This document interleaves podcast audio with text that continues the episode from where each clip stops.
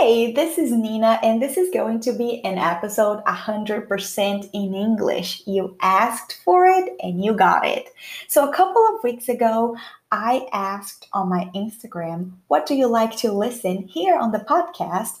And episodes in English was one of the most voted options. So, here you have it. If you feel like I'm speaking too fast, feel free to adjust the speed on how the voice is playing, you can decrease. And as you know, the episode is not going to be super long. I want to have your full attention for a couple of minutes so you can concentrate, you can practice your listen. You may not have time to be distracted super fast. And I bet you the topic is so interesting. It's so much fun. We're going to talk about the five love languages. So let's get started.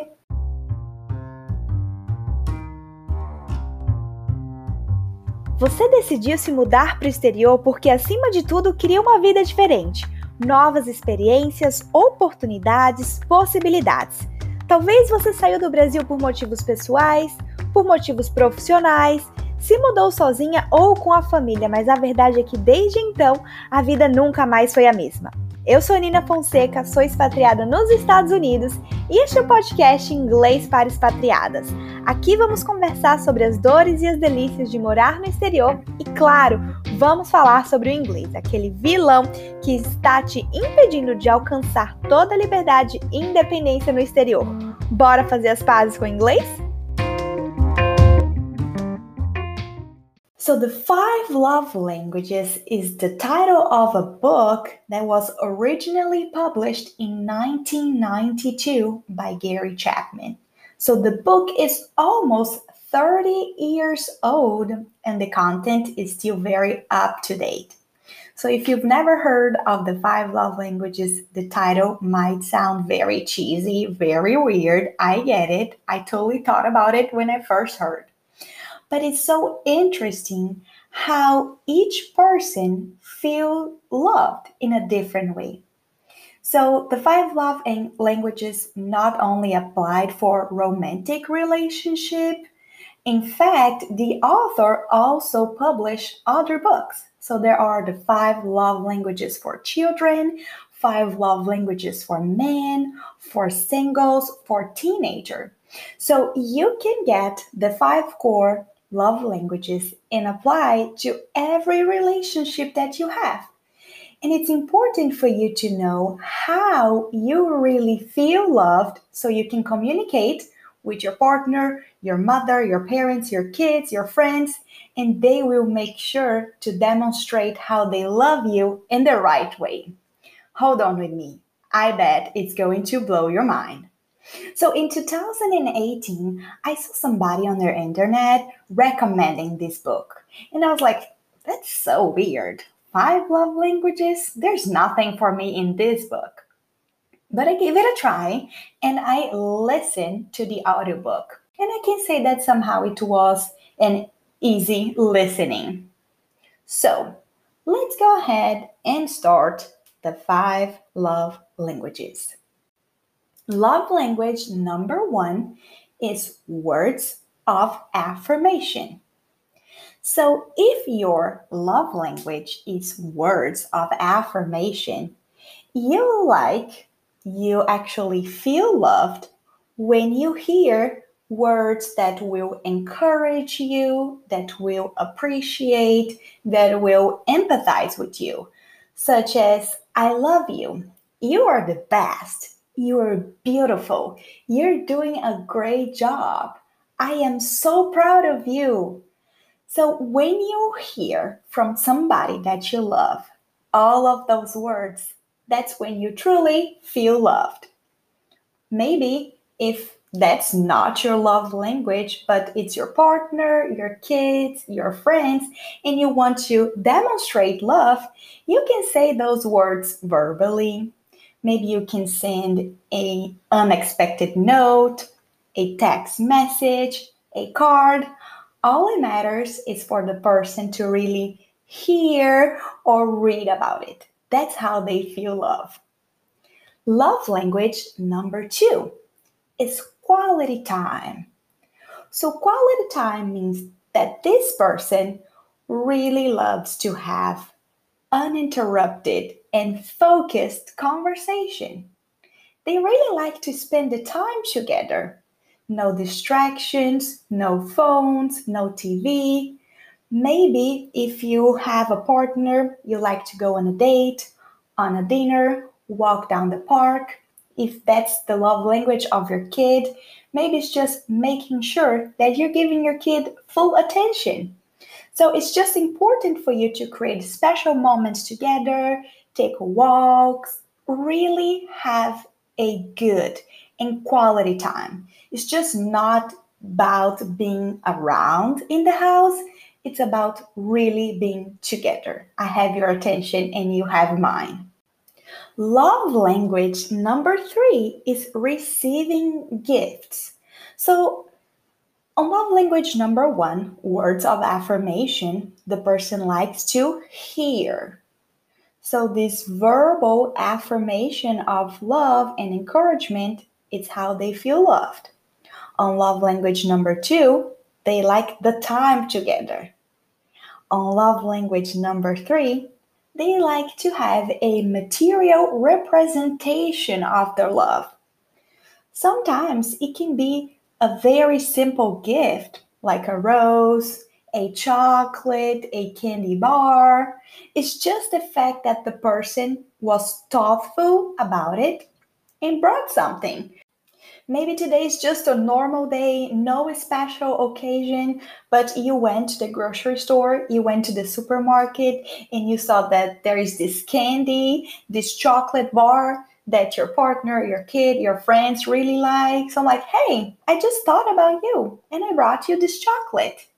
It is on the small things, but this person really likes to have this material representation. Of course, if it is a birthday, if it is a special occasion, it can be something, you know, bigger that value more. But for the ones that have receiving gifts as their love language, it's all about the small things, but somehow material. So let's go to number four. Love language number four is acts of service.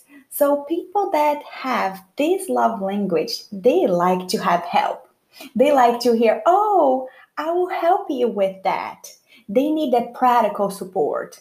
So maybe you need help to do chores together. And chores are all of those house duties, such as cleaning dishes, doing laundry, cleaning the house, folding clothes, all of those everyday things that needs to happen in an adult life they need help with this. It's a way to alleviate the workload and anticipate their needs. So they don't need any words of encouragement, they don't need material gifts, they don't really need the time together, but they just really need to feel that the person is there for them. That, yes, I'm here, I'm helping you. And love language number five is physical touch. This is a non verbal way of demonstrating love. It can be hug, it can be kiss, holding hands, an intimacy moment for a couple. And for kids, I even see that when you, your kid have the hair brushed and combed, this is a good way that they feel love. So here you have it, five love languages. I'm going to repeat all of them I'm going to tell you which one is my love language, and I would love for you to tell me which one is yours. So I am making a post on my Instagram. Go there on my Instagram, send a comment. Hey, Nina, I just heard the podcast episode about the five love languages, and that's my love language. Sounds good? Let me go ahead and recap. Love language number one words of affirmation. If you feel loved this way, you really like to hear how great you're doing, that you're loved, that you're the best, that people are really proud of you. Quality time is love language number two. You like to really have that one on one time. It's just you and the person. Number three, receiving gifts. It's important for you to have this material representation of love.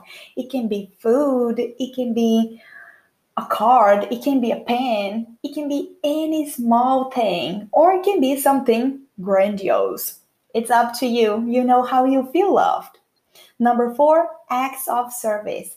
The person that has acts of service as their love language, they need, they would love to have some help on everyday chores.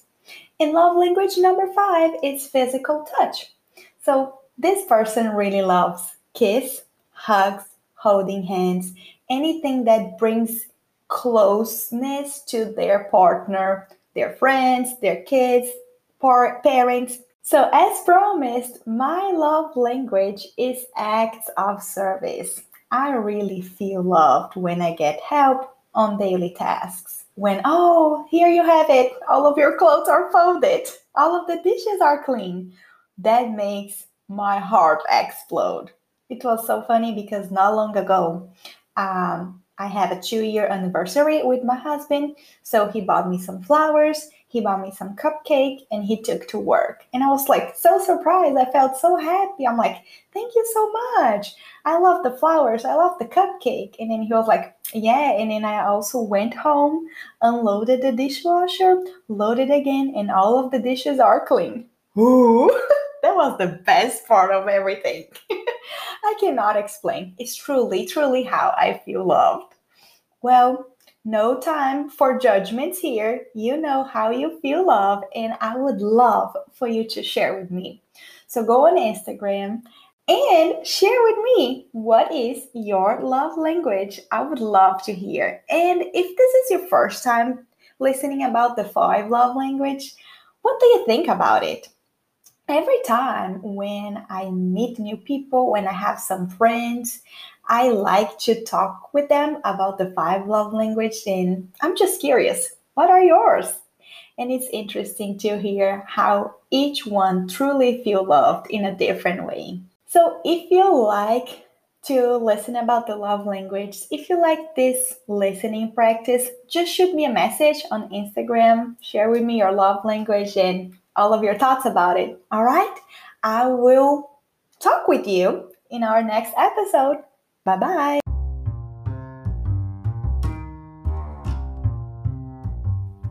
Muito obrigada por escutar esse episódio do podcast Inglês para Expatriadas. Eu sou Nina Fonseca e se você gostou desse episódio, se você quer fazer algum comentário, se tiver alguma pergunta, dúvidas, é só me mandar lá no Instagram, arroba. Eu vou adorar saber sua opinião e poder te ajudar se você tiver alguma dúvida. Então, vai lá no Instagram e vamos bater um papo. Até mais!